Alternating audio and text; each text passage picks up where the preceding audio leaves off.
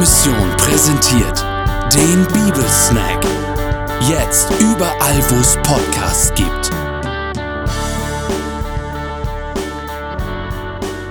Tony Beetz ist der erfahrenste Goldsucher. Der gebürtige Niederländer wandert mit seiner Frau Minnie bereits 1980 nach Kanada aus. Zunächst arbeitet er auf einer Farm als Milchbauer und danach bei den Ölpipelines. Als er von Freunden erfuhr, dass man in den Goldminen bis zu 1000 Dollar die Woche verdienen kann, stieg er bereits 1986 als Angestellter an der Tamarack Mine ins Geschäft ein, die er später übrigens kaufte. Inzwischen besitzt er eine der größten privat betriebenen Goldminen in Yukon. Das geschätzte Vermögen von Tony Bates beträgt 13 Millionen Euro, so wird er in der D-Max-Serie dargestellt. Was hier Tony Beetz von vertrauenswürdigen Freunden hörte und schließlich fand, das hat der Psalmbeter auf noch viel größere Weise in seinem Leben erfahren.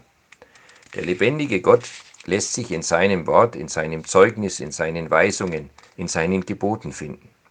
Diesen Schatz will der Beter von ganzem Herzen suchen, nachdem der lebendige Gott ihm begegnet ist.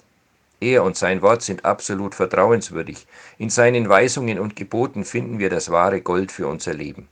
Das bezeugt er. Darüber staunt er und jubelt er in 22 Liedstrophen. Gleichzeitig lädt er uns dazu ein, dass, uns, dass wir uns auch auf die Suche machen und den größten Schatz entdecken. Ich suche dich von ganzem Herzen, lass mich nicht abirren von deinen Geboten. Warum sind Gott und sein Wort nicht nur damals absolut vertrauenswürdig? Darauf erhalten wir mehrere Antworten. Der lebendige Gott hat durch sein Wort die Welt und seine Geschöpfe aus dem Nichts erschaffen. Sein Wort hat schöpferische Wirkung. Sein Wort gründet und erhält unsere Erde bis auf den heutigen Tag. Durch sein Verheißungswort hat er sein Volk aus der Knechtschaft in Ägypten befreit und in ein neues Land gebracht und versorgt. Damit diese Freiheit erhalten bleibt, hat Gott durch die zehn Gebote Leitplanken gegeben. So kann das Leben für mich und meine Nächsten gelingen. Ich darf mich an dem, was Gott mir schenkt, freuen, aber ich kann auch meinem Nachbarn Gutes gönnen. Ich muss es ihm nicht wegnehmen oder gar neiden. Sein Wort wurde so lebendig und greifbar, dass Gott seinen Sohn auf die Erde geschickt hat. Wer mich sieht, sagt Jesus, der sieht den Vater. Jesus Christus ist Gottes letztes und ganz großes Liebes- und Rettungsangebot an uns alle. Er hat die Dinge in meinem Leben, die ich besser ungeschehen machen möchte, am Kreuz bezahlt und bereinigt.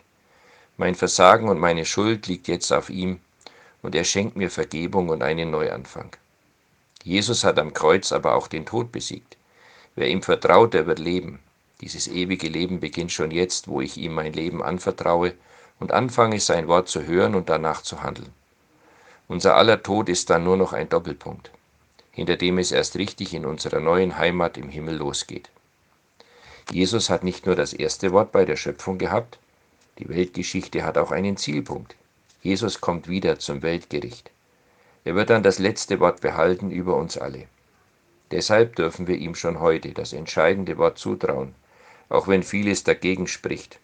Ein Mann wie Noah hat mitten in der Wüste eine Arche gebaut, weil er überzeugt war, dieser Gott hält Wort. An seine Weisungen darf ich mich klammern. Diesen Schatz kann mir niemand mehr rauben.